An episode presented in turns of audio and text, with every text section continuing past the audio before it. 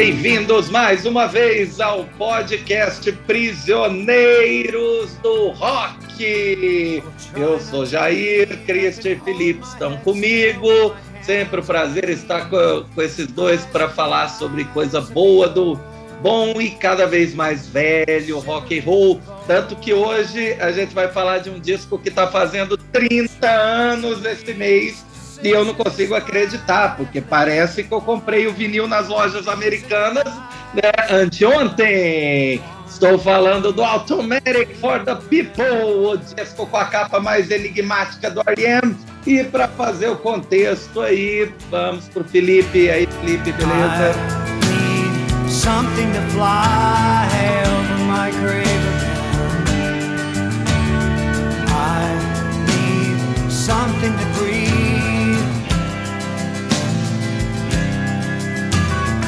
Try not to burn.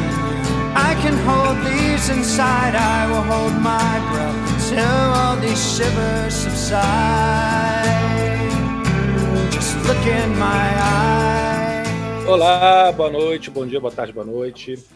É, a gente gravou um episódio sobre R.E.M. no ano passado, sobre os 30 anos do Out of Time. A gente já repetiu banda aqui no Prisioneiros, mas é a primeira vez que a gente grava um disco da sequência de outro da discografia de uma banda, né? A gente fez os 30 anos do Out of Time, agora está fazendo os 30 anos do álbum seguinte, do seu sucessor, que é o Automatic for the People, de 1992. Então vou falar rapidinho aqui a mesma coisa que eu falei o ano passado sobre a história da banda, porque é a mesma, né, claro. Mas como é um episódio já antigo dentro da, da história aqui do Prisioneiros, acho que vale a pena, né? Quem conhece o R.E.M. pelo, pelo Out of Time, né, por Losing My Religion, ou conheceu agora com Everybody Hurts, talvez não saiba o tamanho que a banda já tinha dentro do cenário independente alternativo americano nos anos 80. É uma banda que abriu portas para algo que a gente conheceria depois como esse cenário independente alternativo. E foi a primeira das bandas independentes, uma das primeiras das bandas, bandas independentes que foi uma grande gravadora. Já em 88, o R.E.M. assinou com a Warner. Mas antes disso, tinha lançado cinco discos pela gravadora IRS, uma gravadora pequena, é, e nesse começo dos anos 80 não só fazia parte dessa cena alternativa, mas era realmente um dos grandes expoentes, né? era o maior nome dos Estados Unidos desse subgênero do rock que estava surgindo, que se contrapunha aos estilos mais famosos, mais radiofônicos, né, de hard rock farofa, de new wave. Era um som que não se tratava mais de pós-punk, era baseado em guitarras, mas sem firulas ou esquisitices, não se apoiava em sintetizadores ou bateria eletrônica, era, eu gosto de falar que o, o R.E.M. nessa época era a contraparte americana dos Smiths. Eles faziam o mesmo tipo de som, mesmo ideia de som, né? Não que as músicas fossem parecidas. Remetia mais aos anos 60 do que aos anos 70 ou anos 80. É no rock alternativo que nasceu e crescia graças aos college radios, as rádios universitárias, com alcance local, porém muito relevantes, muito influenciadoras, criadoras de tendências é, o que tocava numa college radio ia tocar depois na MTV, ia tocar em, nas rádios de, mais famosas, rádios nacionais. Né? E o R.E.M. nadava de braçada desse cenário, era enorme dentro desse pequeno universo. Um universo que estava se expandindo rápido, com o som que vinha dessas rádios, como eu falei, cada vez ganhando mais força e importância. Tanto que no quinto e último disco independente, o Document, de 1987, o R.E.M. já vendeu um milhão de cópias e teve uma música no top 10 da parada americana, grande hit da banda até então, The One I Love.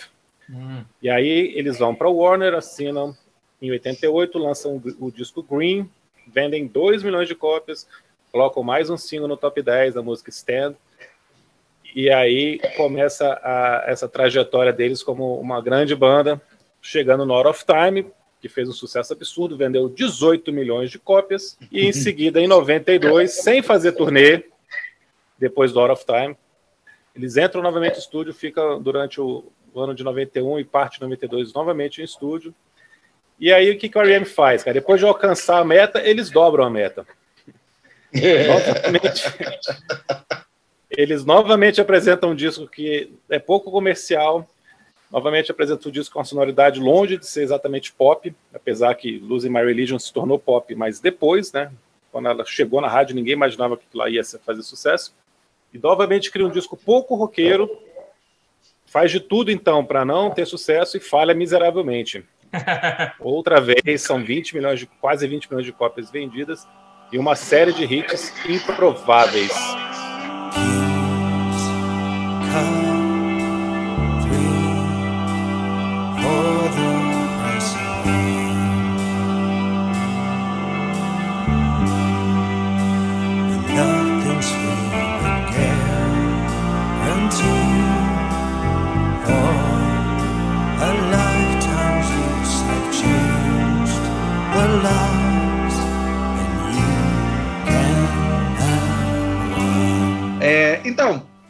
Automatic for the People é o oitavo álbum né, de estúdio, como o Felipe comentou.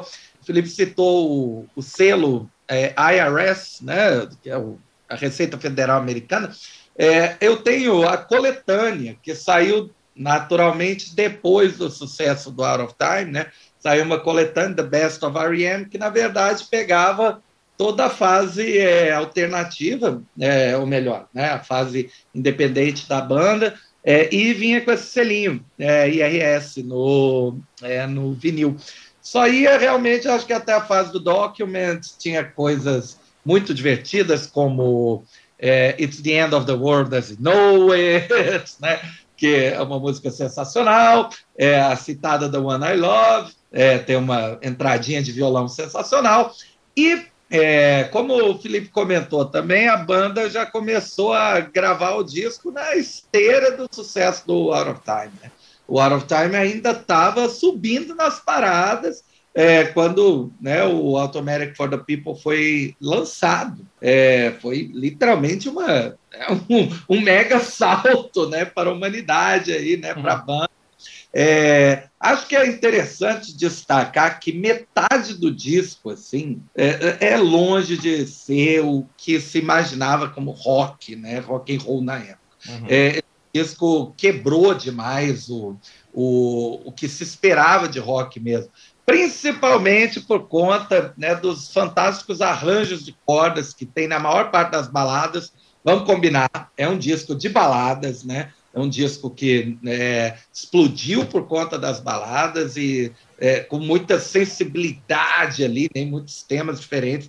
Os arranjos de cordas são de ninguém menos do que John Paul Jones, sobre o qual o Christian vai é, ter muito para comentar. Né?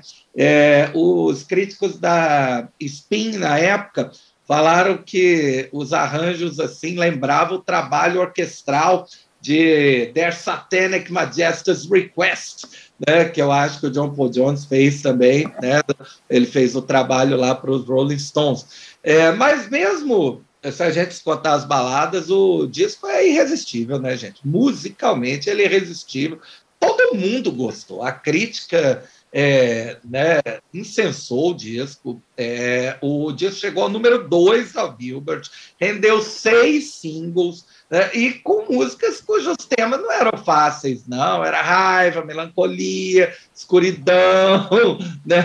assim, é, pedidos de socorro. Então, era, é, era um candidato improvável ao estrelato. É, eu sempre me lembro do Christian falando que o Nevermind tinha sido o último disco perfeito do rock. Pô, já encontramos vários outros depois, Christian. Né? Esse, esse, esse, esse, não é um deles, mas tudo bem. Eu admito é... que haja outros depois, mas esse não é o caso. Perfeito não Nossa. dá. Então, eu explico por que depois que ele não é perfeito. Tá né? É, são pequenos detalhes, são pequenos detalhes. Ah, tá. No, é 9.8, tá legal. É o momento que o R.E.M. vira realmente a banda pop torturada. Inclusive, o Michael Stipe fala né, que é, esse disco era para soar mais como nos anos 70. Não sei se você concorda aí, Christian. Eu acho que ele tem uma sonoridade muito final dos anos 60 ali, The Birds, uh, é, de pop barroco, assim, em boa, boa parte. As músicas até, acho que até Ignore Lento tem uma, uma coisinha assim meio meio 70, mas as outras me passam uma coisinha mais é, 60, né, finalzinho, finalzinho 60 ali, country rock, barroque pop e tal. Engraçado, a R.E.M. é uma banda que me, me, me surpreendeu, assim, muitas vezes, né? Eu, eu sempre estava me acostumando com um R.E.M. aparecia outro, né? Então eu não, não fui um grande ouvinte, assim, de, de primeira hora, até porque esses discos independentes não chegavam no Brasil. Aí, engraçado, veio o Out of Time, lá com uh, Losing My Religion, né? É, Near Wild Heaven, a música lá com a, com a menina Kate Pearson, né? Como é o nome daquela música? É Shiny Happy, Shiny Happy People. E eu lembro que eu não comprei o, o Green. Out, sei, of, time. out of Time. É, não, não sei porquê. Aí, quando veio o Automatic, cara, eu falei, putz, grila, cara, agora não vai ter jeito. Aí eu ainda tinha a primeira coleção de vinil, que eu não tenho mais, né? Aí o Automatic for the People foi o primeiro vinil do R.E.M. que eu comprei, assim, tá, não tem jeito, realmente. Ah, depois eu vou atrás do Out of Time e tal, tá, já passou um pouco até, o... mas eu acabei tendo em vinil, disco com trabalho gráfico muito bonito, né? E aí achei Sim. o máximo, assim, eu tava no auge do, do, de ouvir Smiths, The Cure, essas coisas, e, e esse disco, ele pegou, assim, várias faixas são muito boas, né? E eu e o que fala é um disco de balada, um disco melancólico, né? Tem instrumentos muito curiosos, assim. Lembra muito um pouco que o Counting Crows faria um pouquíssimo tempo depois, né? O uso de uma, de uma sanfoninhas, especialmente em, em Night, é, Find the River, né? É, Find the River. E assim, realmente é um disco muito bonito, muito bacana. Não é um disco perfeito, mas é um disco muito bonito. E aí, quando eu estava me acostumando com esse R.E.M., violão e, e bandolins e tal. E os caras me lançam o Monster, que é uma porrada na orelha, né, cara, do começo ao fim. Um disco pra gente falar depois um dia aí que eu acho maravilhoso. Então, é uma banda que eu nunca nunca consegui me acostumar assim, mas eu admiro demais. Desde essa época, passei a, a ter alguns discos aí, tem alguma coisa deles, não tem tudo, mas é passei a acompanhar mais, né, tem DVD ao vivo, eu gosto bastante. Esse disco é muito bonito. Talvez o, o o mais bonito da banda ou o que tenha mais faixas boas. Não sei, vai ficar aí para uma análise depois. Mas uma baita banda que já, assim, resolveu num certo momento encerrar a carreira, já não, não faz mais nada e, e tem essa, essa obra aí muito admirada, né? E, e, e, esse disco talvez seja o melhor. É o melhor, Felipe? Você acha que esse é o melhor ou não?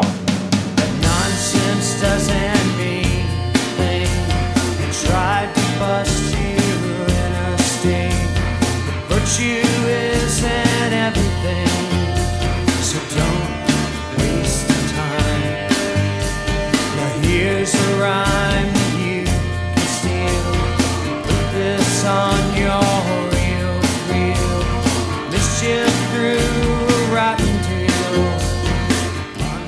Eu acho que ele é o melhor. Eu acho que esse disco é. o R.E.M. consegue fazer sucesso, fazer muito sucesso e continuar sendo uma banda cultuada, uma banda cool, uma banda muito admirada, que a crítica respeitava demais, falou super bem desse disco, todo mundo oh. elogiou na época que saiu e continuou depois elogiando. Então, assim, os fãs mais radicais adoram, a crítica adora, o, o ouvinte casual curtiu pra caramba os grandes sucessos. É um disco que consegue uma unanimidade raríssima, né? Aí eu tenho uma pergunta Ele também. Consegue ser popular e respeitado. É, a música Everybody Hurts, né, depois virou tema de uma campanha da, do, da ONG Médicos Sem Fronteiras. Né? Foi, foi ao acaso, né? ela não foi feita para isso. Ela foi feita já pensando em ser uma música de, de ajuda. Ah. Tanto que ela tem uma particularidade, eu já vou até adiantar o que ia falar aqui no Faixa Faixa. Opa, não, não era a minha intenção. De ser... Ah. Ela tem uma letra muito direta, uma coisa que é rara de acontecer as músicas do R.E.M. O Mike hum. Stipe dificilmente faz uma letra que você consegue entender quando você lê, né? Geralmente é as coisas são mais cifradas, né? São mais criptográficas. Uhum. E Everybody Hurts é muito direta, né? Muito óbvio assim que ele está querendo dizer, a mensagem é muito clara. E a intenção era essa, era para ajudar adolescentes em depressão, pessoas ah, tá. em necessidade, assim, para pedir ajuda, porque ela está falando de pessoas em situações de limite ali, em saúde mental principalmente. Né? É, o videoclipe, inclusive, é bem direto também, né? Em termos de mensagem, né? Mas aí Men on the Moon foi feita para o filme é, do, do não, não, é- Kaufman, não? O filme é sete anos depois, né? O filme é de ah, 99. Só, eu não tenho essa ideia do, da, da, da, da idade do filme. Mas o, eles eram muito fãs do Andy Kaufman e, na verdade, o, o, aí não sei se foi o roteirista ou onde que veio a ideia de pegar o título da música para ser o título do filme. Então parece ah, que tá. realmente que virou trilha sonora ali encomendada. É, então, assim, né? é, incrível, né? Que o disco, ele, ele, ele, além de ter essas músicas muito boas, ele tem esse traço distintivo de que as músicas foram, foram aproveitadas depois. E isso é ótimo, né? Porque dá longevidade para o disco, né? E aí, quanto ao John Paul Jones, citado pelo Jair, o John Paul Jones foi baixista da, do Led Zeppelin, né? E é um cara que tem um trabalho como produtor desde os anos 60, desde antes do LED, depois do LED também. Nos anos 80 trabalhou com The Mission, trabalhou com aí com R.E.M. e tal. E, é um, é um, e não é só assim um arranjo orquestral bem feito, né? É muito bem tocado, né? Então tem músicos profissionais aí fazendo essas cordas todas e tal. E uma coisa curiosa também é que na minha concepção, uma coisa que a banda faz muito bem é trabalhar muito bem os vocais de apoio, né? Então existem músicas que Sempre. deliberadamente o que está no fundo ali fazendo uma cama não é corda, é um vocal, né? É, acho que Find the River. Find the River. Find the River é perfeita para exemplificar isso, né? Tá lá o, acho que é o baixista, né, que canta super bem, né? O Mike Mills, né? Tem uma voz muito boa, né? E é uma coisa legal, porque assim, é, dá uma cama, né, cara? É, é, tudo bem, deve ter várias camadas, tá? Tudo bem, mas é muito bem feito, né? Não, tá Find the River é um trabalho é um trabalho espetacular, porque é muito diferente, né? E ele faz uma coisa ali como se fosse Cordas, um né? coro, né? né? Ele... E ele toca acordeon Sim, também, ele... né? Ele no acordeon, são caras muito talentosos, né? Cara, ele dá um show nesse disco. Ele toca, ele toca é, piano, teclado, acordeon, acordeon, baixo, baixo acústico. Ele toca né? baixo acústico, né? Aliás, todo mundo aqui toca um monte de coisa, muito legal. Né? É, só o Michael Stipe que só canta. Novamente, eles fazem essa troca de instrumentos, né?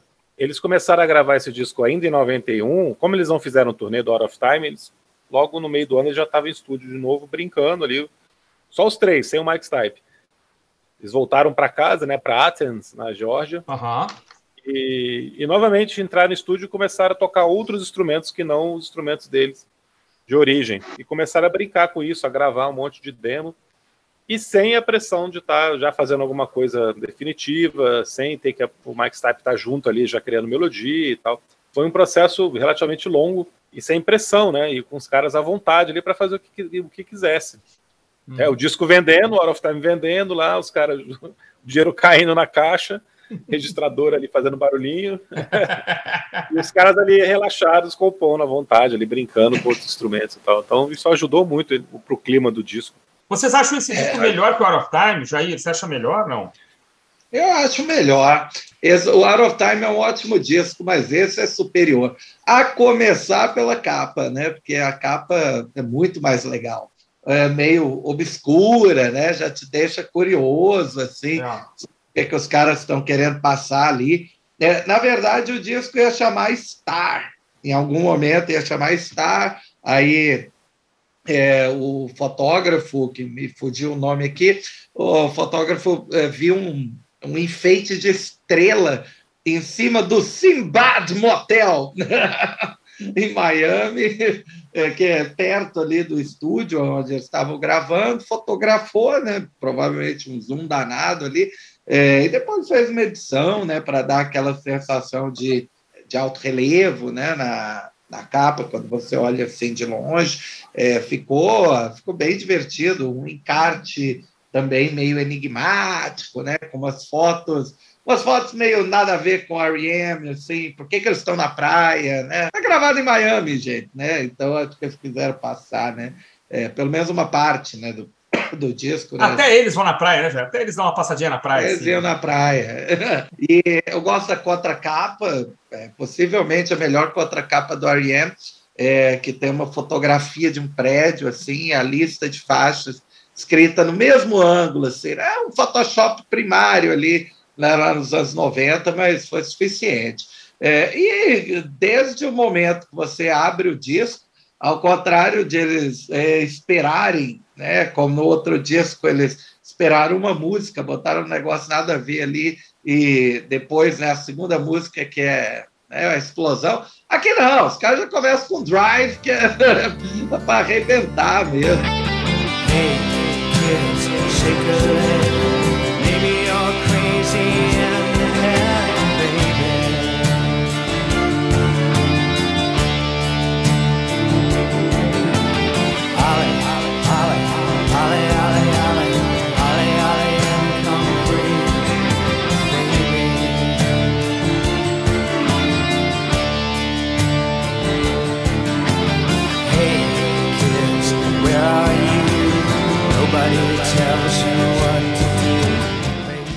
nome também era para é, um, é um é um moto de um restaurante. É o slogan de uma lanchonete, de um, é, de um restaurante, uma lanchonete que eles frequentavam em Athens mesmo, na Geórgia. A imagem é de um motel em Miami, mas o restaurante que dá o nome do disco é, é em Athens. Eles gostavam disso, né? como se fosse um serviço rápido, né? É, exatamente. Botas o lugar se chamava Weaver the Delicious Fine Foods. É, o nome é maravilhoso, né, cara? maravilhoso. É, é uma birosquinha o lugar. Deve ter 40 metros quadrados o restaurante. Verde extremamente suspeito na fachada. É um... Mas esses lugares são engraçados, né, gente? Se você olhar, ele está lá há 80 anos, né? Foi do pai do cara, agora é do cara. É, o filho já trabalha junto. Mas eu acho que agora ele acabou. Não existe mais. A terceira geração, né, cara? A terceira geração não é, consegue levar o um negócio adiante. E tem, na edição de 25 anos, eles tiraram uma foto, colocaram uma foto mais distante dessa estrela, né, desse símbolo aqui, aí dá para ver bem o que, que é, né, esse lugar aqui. Ah, tá, é, realmente, tá, tá, do Simbad, né. Bom, já tinha começado a falar de Drive, né, então vamos lá, vamos lá, Felipe, faixa a faixa, o disco abre com um clássico, né, uma música... Totalmente. Né, é. lenta, é. climática, mas um clássico. É, eu até prefiro a versão ao vivo dessa música, que eu conheci em algum alguma dessas coletâneas de festivais, assim, sabe? Uhum. Aí tinha uma versão ao vivo, assim, bem legal, onde a bateria é mais marcada, né? É, porque nessa, é, nessa faixa, né, a bateria fica meio que indo e voltando. Né? Uhum. É, é, bem interessante. É, eu, acho, eu acho legal que é meio que um alerta para as, pró, as próximas gerações, né? O, uhum uma coisa meio Pink Floyd, assim, né? Hey, kids, rock and roll. É engraçado, né? You where to go, maybe. Né? Aquela coisa assim, bem, bem dramática, né? É, bem declarada. Eu gosto, é, gosto demais de Drive. Com uma levadinha né, no violão, depois na guitarra fácil, né? um dedilhadinho gostoso, assim o crítico da Rolling Stones falou que ela expunha os fatos ambíguos da vida pop, que talvez o, o Stipe né, tivesse alertando contra o perigo do sucesso, né? quanto você tem que se preparar para aquilo. E, claro, né, a música abre em tom menor. É lógico. é, óbvio né, que tem que ser para dar o clima do disco. Né? É, cara, durante muito tempo essa foi a minha preferida do disco. Eu fiquei muito impressionado quando eu escutei a primeira vez. É muito diferente do que o R.E.M. tinha feito até então. E eu gosto muito do da pergunta e resposta que ela tem de guitarra com as cordas, né? Quando chega no refrão, que a guitarra faz tanana, e as cordas respondem tanana, tanana. Uhum. É muito uhum. bonito, cara. Faz um clima assim, completamente diferente do que você está esperando acontecer ali. É uma letra, como já falou, sobre alerta sobre o controle, né? Alerta para a juventude, uma, uma, letra meio meio catastrófica, assim, como entra muito nesse clima do disco mesmo, sombrio, mas uma belíssima faixa, cara, uma faixa que realmente a versão ao vivo é muito diferente, é um rockzão mais acelerado, mais pesado. Eu gostava bastante também dessa versão ao vivo quando eu escutei a primeira vez. Eu comprei um bootleg que eu achei e que tinha essa versão, mas hoje eu vejo que essa versão original é perfeita, cara é muito bonita. É uma das grandes músicas do disco, né? Sem dúvida nenhuma. E assim, item obrigatório dali para frente em qualquer show da banda, né? Então, é uma, uma ótima abertura. Dá, dá um clima, né? Dá um tom, assim, né? Pro... Não, o disco não tem só isso, né? Mas como ele, em grande parte, ele, ele é de canções um pouco mais climáticas, é, talvez a melhor das canções climáticas do disco é, é a que abre. Né? Então, é uma abertura perfeita, assim, ó. Um disco que você fala assim, agora eu quero escutar o resto aqui, agora eu, né, é, ela te, ela te captura, né, isso é muito legal. E depois vamos para o compasso ternário de Try Not to Breathe, que é muito Beatles, hein, cara? Lembra um pouquinho You've Got to Hide Your Love Away, assim, a levada, né, eu acho muito bonito. E o vocal do Michael Stipe tá maravilhoso aqui, cara, forte, mas meio vulnerável, né, ele usa muito bem, assim, a, um ataque firme, mas logo em seguida um, um falsetezinho, uma coisa meio né? Aparece, não, tô bem, tô bem, não, não tô tão bem assim, né? Eu acho muito legal. Não, não prestei atenção na letra nunca, mas é, é, o disco segue muito bem com essa faixa, né? E legal ah, dela ser em outro compasso, porque dá, um, dá uma quebrada, né? Mas é muito legal.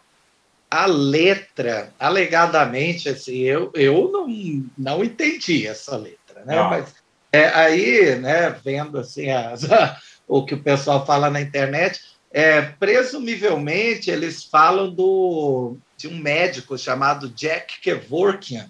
É o né? Doutor Morte. Né, luta pelo direito ao suicídio assistido. Né? Uhum. É, aparentemente, o trecho mais declarado seria um momento que ele fala assim, é, I'll try not to breathe, the, the decision is mine, né? eu vou tentar não respirar, essa decisão é minha, eu vivi uma vida plena e estes são os olhos que eu quero que você se lembre. É... Oh, legal, hein? Não sabia, não. Legal, é bem legal. Mas ele cita direto o Kevork? Ele fala não, direto não, não. Cita, não cita na letra. Aí é aquela discussão sobre mortalidade, né? Que é clássica, assim, do do rock mais é, contemplativo, né? Daquela coisa é, mais intimista, assim, é meio low read, né? Eu não sabia que, que mencionava que havia uma, uma discreta ligação né, com o, com o Kevork. É, o que o Felipe falou, as letras, aqui é um clássico é, Michael Stipe, é, é, composição do Michael Stipe. Você não sabe o que ela quer dizer até você é, é, ler algum comentário dele, de alguém. São, é meio hermético mesmo. Mas eu achei bem legal. Pela entrevista é. dele para a Bis, ele dizia que mesmo ele não tinha muita certeza do que ele estava falando. Assim, é. né? Não, eu estava aqui pensando no que o Jair falou. Eu já tinha me tocado que essa letra era sobre é, eutanásia, o morte assistida, alguma coisa nesse sentido mesmo, assim, né, o tom de despedida que ela tem, esse trecho que o Jair falou mesmo é o mais explícito, uhum. mas eu não, nunca tinha visto nenhuma referência ao Doutor Morte, não, isso eu não conhecia, mas a letra é sobre isso, não tem a menor dúvida, realmente o, o tom, aliás, são várias as músicas nesse disco que falam de morte, mas não no sentido negativo, assim, mas como o ciclo da vida, né, encerramento, despedida, né, e acho essa letra muito interessante de estar tá falando sobre um tema que é raro, né, de você pegar com tanta poesia ainda por cima, né, com um trabalho vocal belíssimo do Mike Stipe, como a gente é, já tinha falado. Belíssimo.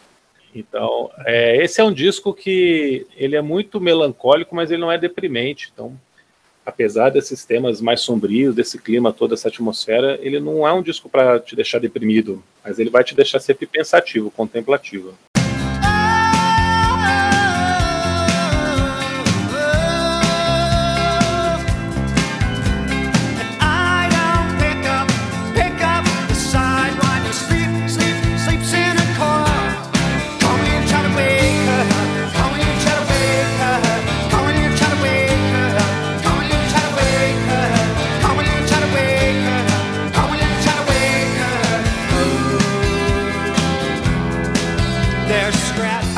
Fazem essa, esse contraponto, por exemplo, agora entra, já entra uma música animada, né? É, The Sidewinder Sleeps Tonight é uma música para assim, eu não sei com essa letra, mas a, o ritmo é para cima, né? É a mais out time do disco, né? Eu acho. É, é, encaixaria bem assim lá no, no Out of Time como uma faixa bônus. É, tem, tem aquele mesmo clima, até no arranjo, é um pouco mais né, veloz, a guitarra tem uma tem uma distorção. E a história é completamente maluca, né? Até, até, ele fala coisas sobre como, é, pelo que eu interpreto, assim, viver no subúrbio, ler Dr. Seuss, né? nunca atender o telefone, é uma, uma letra absolutamente maluca, é, e sei lá se ele quer fazer alguma brincadeira com The Lion Sleeps Tonight. É, boa teoria, boa teoria. É, é uma, não, não sei, né? The Sidewinder, é, que, que aliás seria Sidewinder, né? É, mas é uma música muito legal, que aí, né, meio que dá uma né, repaginada ali no som, né, já quase na metade ali do, né, do primeiro lado. O que, que você acha da faixa, Felipe? Sidewinder é o tipo de cobra, cara. É, a referência fica ainda mais clara, assim, com, ah, com The tá. Lions Lives Tonight, né? Cascavel dorme essa noite, né? Então fica ainda mais é. clara. É uma brincadeira mesmo, né, que ele fez com, com The Lions Sleep Tonight. Ele depois falou sobre isso, que pegou de inspiração mesmo. É mais rapidinha, mais animada. Tem uma história até de que depois ele se arrependeu de ter colocado essa música no disco, porque teoricamente quebraria todo esse clima. Não porque ele não gosta da música, mas ele achou que o disco ficou um pouquinho sem tanta coesão por causa disso. É bem legal porque ela está entre duas músicas mais melancólicas, mas mais para baixo aqui e dá esse contraponto dessa quebrada. É uma belíssima faixa também. Cara, eu acho, acho uma coisa muito interessante a forma como ele canta, né, cara? Eu nunca entendi se é, é Call Me When You Try to Wake Her. Cara, o jeito que ele canta é, é impossível, né, cara? Quase impossível de reproduzir, né? Cara, a primeira vez que eu escutei, eu falei, que ja Jamaica é essa, cara? Jamaica, achei que era Jamaica. Uma brincadeira com ja Maker, que, já que o John Paul Jones é o produtor.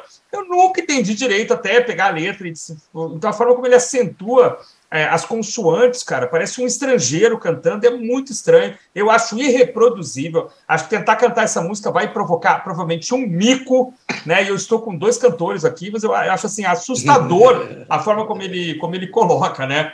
E um detalhe Sim. dois, que talvez tenha que sair fora na edição, que colocando o cursor aqui na música é, aparece o compacto, e o lado B do compacto é The Lion Sleeps Tonight. Então aí fica mais claro ainda né, a referência. O compacto deve ser maravilhoso, né, cara? Imagina, The Side Window Sleeps Tonight e o lado B The Lion Sleeps Tonight.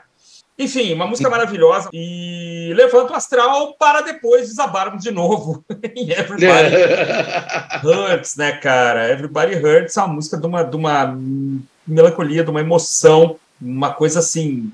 Qualquer um aqui que tem um mínimo de sensibilidade né, vai desabar, mas o, o vídeo já era muito bonito, né? O jeito dele cantar é muito bonito, a, o instrumental é muito bonito, a música. Até então, o lado A está irreprochável, como diriam alguns colegas intelectuais. Né? Está assim, não, tem o que dizer é, desse lado A. Ah, logo a seguir teremos o que dizer do lado A, mas até aqui, maravilhoso a música para a gente escutar no ano, eu falei isso outro dia, no ano 2200 e ficar feliz, né? É o momento Roy Orbison do, do R.E.M.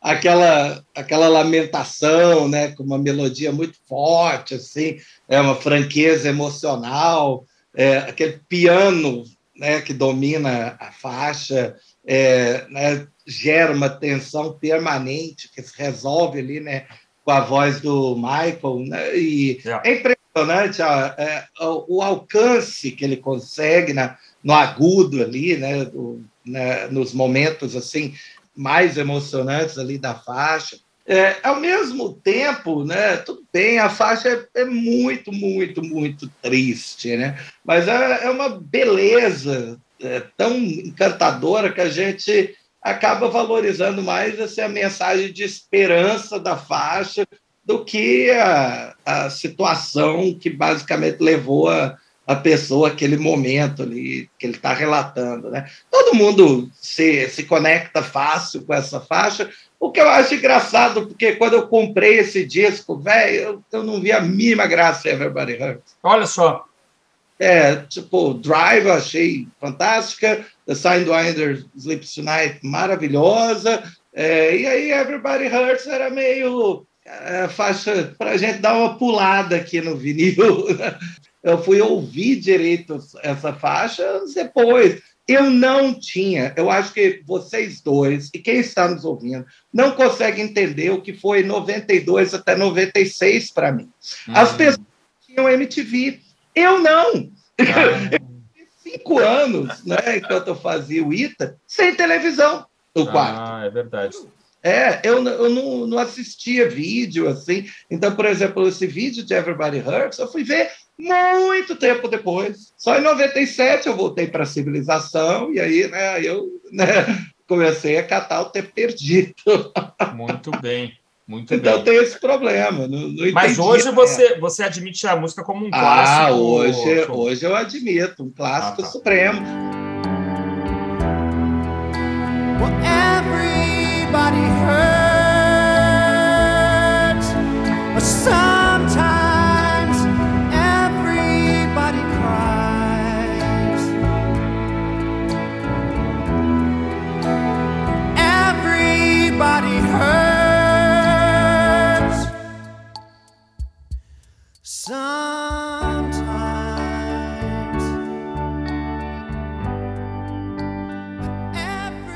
Acho que essa música é a Bridge Over Troubled Water dos anos 90. É, é perfeito, cara. Perfeito, sem, sem Ela comentar. é excessivamente dramática, né? Essa coisa carregada, né? Mas que tem uma mensagem também, né? De, de ajuda, né? Como o Bridge também tem, né? Também é isso, né? Vou estar aqui, você é sua ponte sobre águas turbulentas, né? Ou seja, vou poder sim, sim. te ajudar no seu pior momento. Então tem essa coincidência aí de clima e de intenção da letra, né? É, tem uma curiosidade que eu, eu, vi uma entrevista do Mike Stipe falando que ele meio que se baseia em Love Hurts, da versão do Nazaré, para oh, pegar também oh, oh, a atmosfera, cara. Caramba. Ele falou isso esse ano, cara. Eu aceito. Parece, parece uma blasfêmia, mas ele falou, cara. Ele falou esse ano no, num podcast com o Rick Rubin. Ah, grande Rick Rubin, produtor. Eu, assim, eu aceito, cara. Não sei se ele falou meio de sacanagem também, né? A música virou essa coisa gigantesca, ele dá uma sacaneada na, na própria obra, né? Não, mas eu acho plausível, cara. Achei plausível. Mas eu acho que com Bridge ela combina bem também de, de se falar. É, eu confesso que enchi o saco dela um pouquinho. Quando eu fui ouvir agora de novo, eu vi que eu estava um pouquinho cansado, assim, mas sem querer tirar nenhum mérito dessa música, sem negar que eu escutei pra caramba, uhum. sem negar que ela é muito tocante. E aí o lado A podia acabar. Tá. Não, não já, tudo bem. A vinhetinha é desnecessária, né? É, eu acho engraçado porque ela é a quinta do lado A e é a quinta, que são 12, né? Se você pegar no CD. Uhum. Ou seja, ela nem divide o CD no meio e nem termina o lado A, né? Então, só isso que eu não entendo, porque depois dela tem mais uma. É, eu, eu, acho, acho que ela estranho. dá um respiro aqui depois de Everybody Hurts. Você, né, você consegue recuperar o fôlego ali depois daquela porrada que você tomou com a outra música, que é muito pesada assim o clima. Mas não acrescenta nada muito não, mas também não tiraria não, acho que está aqui cumprindo seu papel aqui de criar esse clima aqui, essa sequência. É, é isso, ela tem um papel de criação de clima, né, mas eu, é que eu acho ela fraca, é, instrumento, eles não, né, não são assim, estupendos instrumentistas, mas sabem criar climas legais, né, essa música acho que ela não tem um clima legal, não, não me passa nada, não consigo entender, talvez seja certamente uma falha minha, mas para mim, ela, eu, eu, pulo ela sem o menor problema. E acho que Citrus Follows também. Não, Citrus Follows eu acho muito legal, cara. Eu ah, acho muito aí. bonito. Eu acho essa condução aqui nesse baixo, nesse órgão, não sei o que, que ele tá tocando exatamente.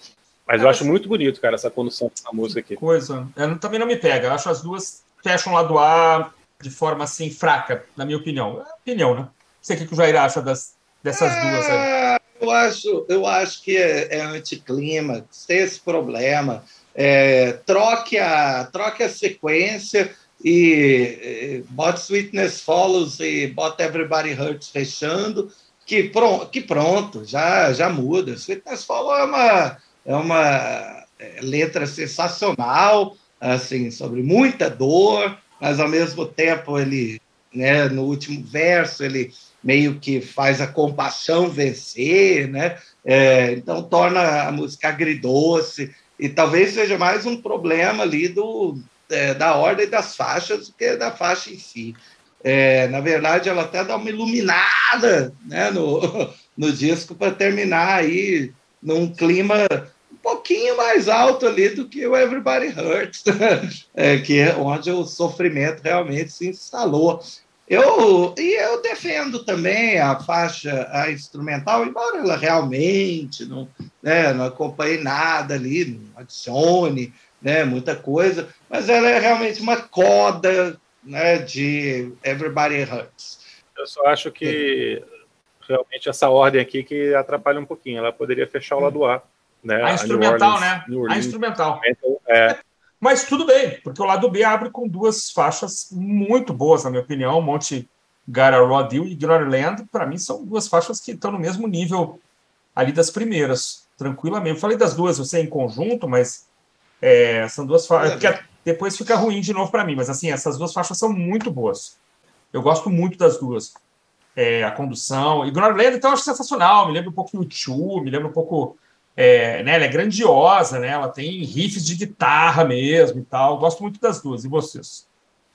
Ah, Ignorland é, é bem rock and roll mesmo, né? É, tem um, um, riff assim bem bobinho, né? Mas o riff acaba te, te sugando ali, né? Na faixa. É, e parece, né, claramente que você está ouvindo essa ideia é, idiota política de alguém, e aí depois o, o Stipe, lá no fim da, da faixa, inverte né, a letra e depois admite que não, eu só estou gritando esses clichês aqui para me sentir melhor. Né? Então, é, e Monte Gara Rod Deer eu descobri hoje que é, é, é, em homenagem a um tal de Montgomery Clift, que eu nunca ouvi falar, um ator que morreu em 66, assim, mas que aparentemente, de acordo com o New York Times, o obituário, ó, o Christian vai gostar, uh, o obituário dizia que ele era temperamental, jovem sensível, como a música queria passar. Olha aí que legal. É, eu gosto bastante também, é, volta um clima né, interessante assim para o disco, né?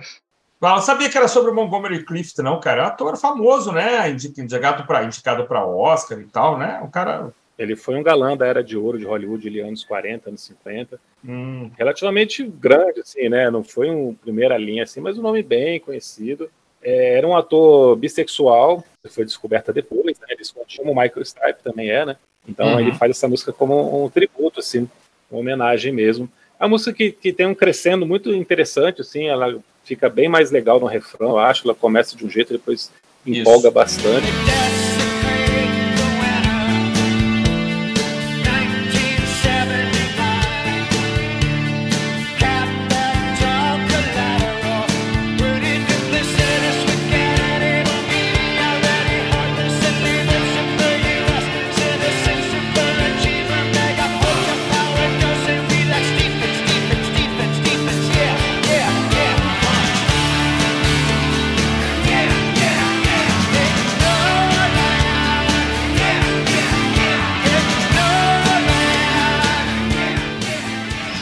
Já Ignore Land eu acho espetacular, ainda mais porque nós estamos gravando é, durante o mês de outubro de 2022, aqui esperando o segundo turno das eleições, então nada melhor do que poder escutar novamente uma música que está fazendo uma crítica feroz aos 12 anos de governos republicanos que estiveram nos Estados Unidos entre 80 e justamente acabaria uhum. é, em novembro de 92, né, que foram o Bill Clinton foi eleito. Então, quando Sim. o Mike Stipe gravou essa música, ainda era o governo do Bush filho, Bush pai, né, na verdade, Bush pai, uhum. que foi o sucessor do Ronald Reagan. Então eram 12 anos ali de republicanos e ele fala isso expressamente na letra, né?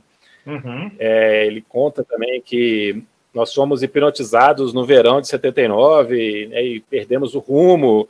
Depois ficamos aqui em 80, 84, 88 sofrendo aqui, né, que são os anos das eleições americanas. Uhum. E tem pedaço que ele fala também, vocês estragaram tudo que é virtuoso e verdadeiro. Aí mais na frente ele fala, ah, então foda-se.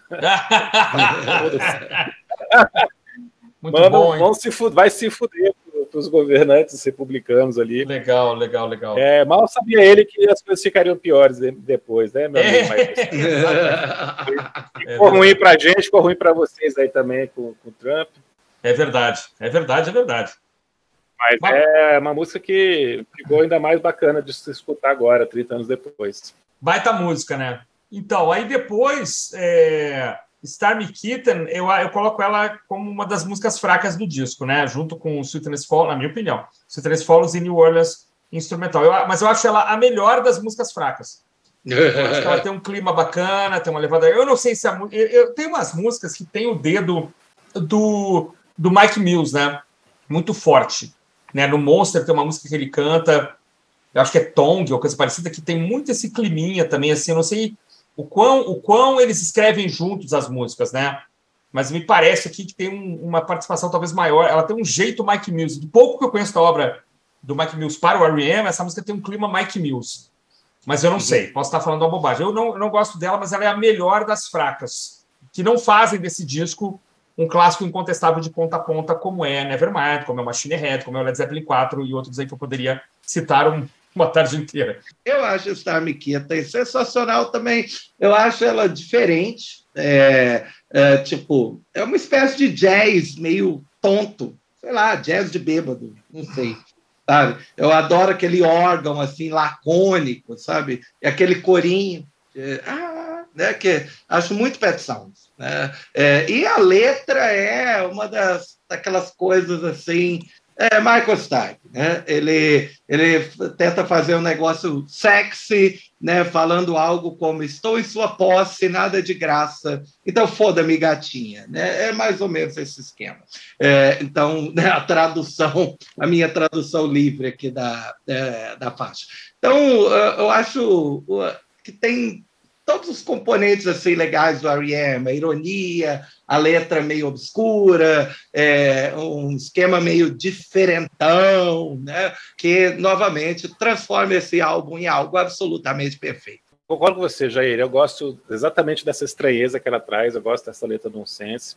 É, ela está entre duas músicas muito fortes, né? Então Demais. tem também esse, esse, detalhe, né, de ela fazer aqui esse respiro, como acontece no lado A. Não vou falar que ela é tão boa quanto os, os grandes clássicos aqui desse disco, mas ela é muito legal. Não tenho nada contra essa música, não. Eu acho que compõe novamente aqui. São músicas que estão compondo o clima e que você vai escutando sem me incomodar de, de forma alguma, que não me tira do, da atmosfera do disco, né? Não, não me, não, me, atrapalha na experiência de maneira nenhuma. Eu gosto também muito dessa música. Uhum. Lógico que aí você tem o, o Stormy Kit e depois você tem três músicas que são grandiosas, né? Então ela pode passar desapercebida, mas não é ruim, não. Pelo contrário, eu gosto bastante também. É, o problema é justamente esse. Depois vem Men on the Moon, é, que né? Talvez a melhor faixa do disco, pelo menos foi a que eu mais prestei atenção dessa vez. Né? É, é, na época, os críticos compararam ela assim, com Radio Free Europe, né? é, de, que era uma música cativante, uma música realmente cool, né? uma música legal. Né, de, é, com citações à morte da Hubble, né, e, e é, é, quase como se fosse uma carta aberta, né, o Andy Kaufman o Andy Kaufman foi grande no fim dos anos 70. Né? Uhum. É, com Taxi, com Saturday Night Live. É a época que o, o Michael Stipe devia estar assim, nas anos de formação, né? Então, é, é provável. Há muito desse, desse humor mal-humorado, né? Que o Andy Kaufman tinha, da surpresa, né? Que é meio que um tema do, do R.E.M., né? É, muitas vezes você tem uma faixa absolutamente diferente da outra, né? E o Kaufman tinha isso, né, de ser imprevisível. É, é uma, acho uma homenagem belíssima, né? Belíssimo. Então é, faz todo sentido. Ele que também é um meio que um outsider, né? Meio que um cara que não devia se enquadrar muito nos padrões é, do jovem norte-americano, né? Quer dizer, deslocado, talvez o Kaufman fizesse sentido para ele. E tem, a, e tem a imitação da imitação, né? Ele brinca com a imitação que o Kaufman fazia do Elvis, né? No Hey Baby ali. É, muito engraçado, né? É muito engraçado. Ele imposta né? a voz, né? Are you having é. fun? É muito é, legal, é muito divertido. É muito né? legal. Né? Provavelmente a, a faixa que uh, ficou mais divertida no disco, né? Que envelheceu assim muito bem, né? E soa, né? Soa deliciosa. Prestei até mais atenção realmente do que Everybody Hurts or Drive mas Drive tem um lugar ainda no meu coração, mas Men on the Moon, dessa audição, saiu como a vitoriosa. Mr. Andy Kaufman's gone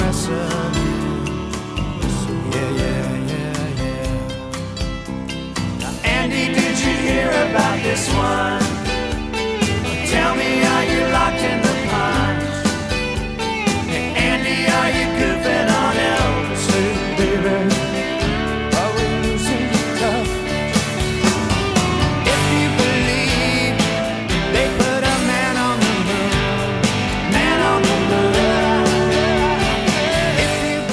Cara, eu tava lembrando que eu escutei Men on the na época que eu comprei o disco, gostei muito, mas quando o filme saiu, que eu fui assistir, depois eu fui ler a respeito de Andy Kaufman, que aí você pega a letra, escuta a música, você vê como é que é feita essa homenagem, a música realmente cresce muito. O filme e a música tem essa ligação que torna um, torna o outro melhor ainda, né?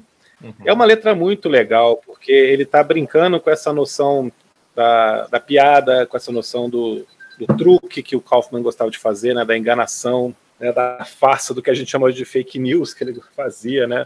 Ele é muito farsesco é, no sentido de inventar as coisas, né, de, de, fingir que ia ter uma luta livre com o cara e o cara não saber que ele estava brincando e apanhar de verdade.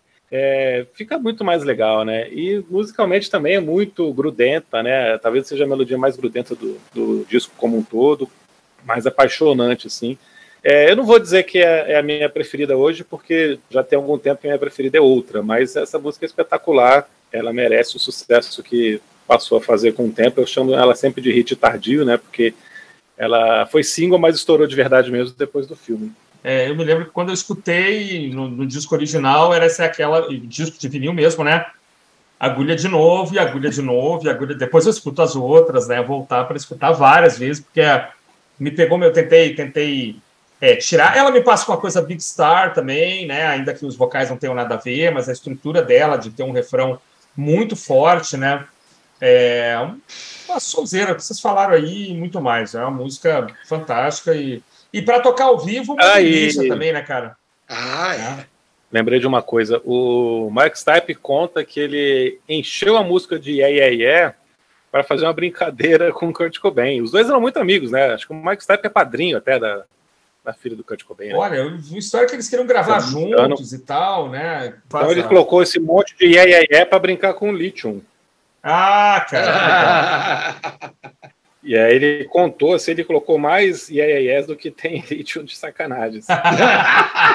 e na provoca assim, ah, quando você não tem nada para ligar um verso no outro, você faz o quê? Coloca yeah, yeah, yeah, né? Então ele fez de piada mesmo, mais uma coisa de Kaufman, né? Totalmente, totalmente. Totalmente, brincadeira. Uma coisa bem. E aí só tem música boa agora, né? Ah, agora vem duas que tem que ser ouvidas juntas, né? É, né? Eu também acho. É, eu acho, eu acho que essas duas, é, talvez a, é, é, aquele crepúsculo comovente, né? É, eu copiei essa da, da Rolling Stone também. Boa, é, boa. É, é a, aonde o cara fala que eles nunca fizeram músicas mais belas do que Night Swimmer e Find the River. Vamos lá, vamos tirar o nunca, mas essas baladas são um encerramento para esse disco é, que assim evocam né, sentimento em você. É, aqui, se você, dependendo de como você ouviu o disco, você termina em lágrimas. é, Night é Swimming Find the River são muito bonitas, muito bonitas. É, eu acho demais. Night Swimming tem esse pianão, a, a, a música vai num, parece que ela vai num moto, né, contínuo. É, o piano sempre, além de tocar os acordes, ele faz uns solinhos já no meio da, da música também. É muito bonito. É, o vocal do Michael Stipe está pungente, assim, né? Realmente muito, muito tocante. Fechamento perfeito. Músicas para emocionar mesmo e conseguem. You, I thought I knew you. You, I cannot judge. You, I thought you quietly underneath my breath, night swimming.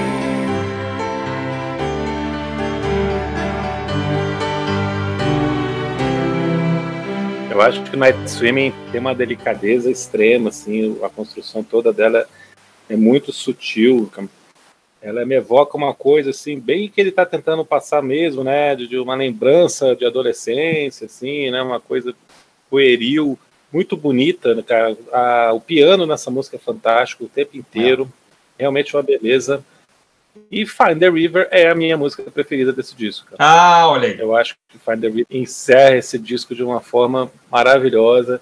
É uma letra fantástica, uma letra sobre é, amadurecimento, sobre você entender né, que nós somos todos impotentes diante da, do destino da vida, né, da mortalidade, né, que o tempo não para. A resignação que a gente tem que ter, mas no sentido mesmo de você amadurecer e crescer com isso e, e aceitar, né. Até vi uma frase em alguma crítica que eu tinha lido que a única coisa automática para as pessoas, America for the People, é que nós temos um, todos o mesmo destino, né? Todos temos o mesmo ah, final. Que legal. Aí. Ah, interessante. E, e, não de uma forma, como eu falei no começo, esse disco não é deprimente, né? É, ele pode ser um pouco triste, mas ele não, não tá querendo te deixar deprimido com essas coisas. Ele quer que você entenda, aceite. E essa música termina o disco de uma forma brilhante, falando exatamente sobre isso, com esses vocais grandiosos aqui do nosso amigo Mike Mills. Mike Mills, é cara. Muito bonito. Manda bem Os demais. backs que ele faz aqui, ele tá compondo uma outra camada junto aqui.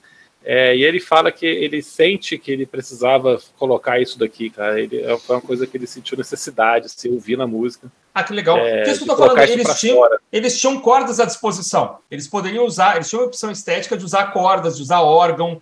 Não, é, vamos usar a voz. Isso é muito bacana, é uma, é uma, é uma escolha. Né? Não é que ele ficou lá, por acaso, fazendo o back vocal e ficou bonitinho. Não, foi uma escolha estética, né? uma opção estética para soar mesmo é. desse jeito, quase uma coisa meio gospel, uma coisa meio, né? É quase uma. Provavelmente, provavelmente já nas sessões de finalização do álbum, né? é, a própria parte de Miami já foi a parte de gravar os, é, os overdubs, né? E, com certeza tem quase todas as faixas aqui. Ah, sem dúvida. É bem claro, né? Que é, Find the River é uma delícia. Aliás, eu né, acabei de descobrir um negócio aqui, tem até que pegar depois o vinil para conferir. É, não sabia, mas cada lado tem um nome. Né? Acabei de descobrir aqui, Opa. na Wikipedia, o primeiro lado chama Drive e o, e o segundo chama Ride. Hum. É, River tem um trecho que ele estava precisando de uma palavra para rimar com outra, aí ele inventa uma planta que não existe, o Microtype. é, a letra, na letra tem um pedaço que ele está falando gengibre, limão, índigo, coentro e flor de feno. O que, que não existe? Rosa aí? do feno. Rosa do feno não existe. Rosa do feno, cara. É, rosa do feno. Que maravilha. Porque ele precisava rimar a palavra em inglês que é Ray com Going My Way com Rose of Ray. Olha ele não conseguia achar uma palavra, ele colocou Rosa do Feno. Rosa do Feno, cara. cara. Grande Michael Stipe. Por que não? então, em homenagem aos fãs que clamaram pelo meu retorno após duas semanas sem participações do Prisioneiros do Rock. Encerra-se aqui mais um episódio sensacional, onde discutimos o clássico perfeito, idolatrado e absoluto Automatic for the People do R.E.M., o disco de 1992. Sempre um prazer conversar com vocês dois, fico muito feliz. Desejo um bom fim de semana para todo mundo que está nos ouvindo. Abraço, falou! Ah, o programa vai ao ar sábado, né? Por isso, bom final de semana. Tem razão, tem razão. É. Muito bem. É, clássico perfeito. Essa parte vai ficar. É, vai ficar. Clássico perfeito, não sabemos, mas é um descasso. Próximo sábado estamos de volta. Continue acompanhando o podcast, também o nosso Instagram, com postagens inéditas todo dia. Os drops que podem aparecer a qualquer momento, as collabs. É isso, né, Felipe? Boa noite aí. Valeu, Jair. Até mais. Boa noite, então. Bom dia, boa tarde, boa noite a todos. Obrigado pela companhia até o final do episódio. Nós falamos desse clássico folk com orquestra, como o próprio R.E.M. definiu na época, ou então, como a revista Billboard falou, é um pop gótico sulista. O sulista aqui como Southern Rock, né, um rock do sul americano. Então ele é um pop gótico sulista. Esse clássico perfeito melhor disco da carreira da R.E.M., Automatic for the People, 30 anos. Meus parabéns ao disco. Obrigado pela companhia de vocês. Um abraço. Hey now, little speedy head. The read on the speedometer says you have to go to task in the city. Where people drown and people serve. Don't be shy, you just deserve only just light years to go.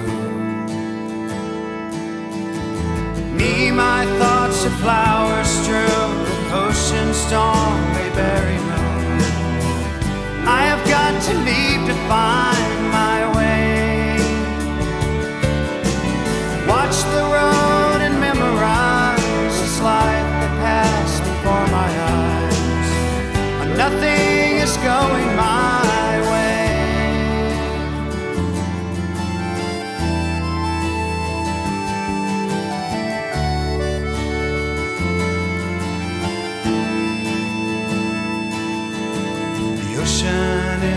rivers go, need to leave. The water knows we're closer now than light years to go.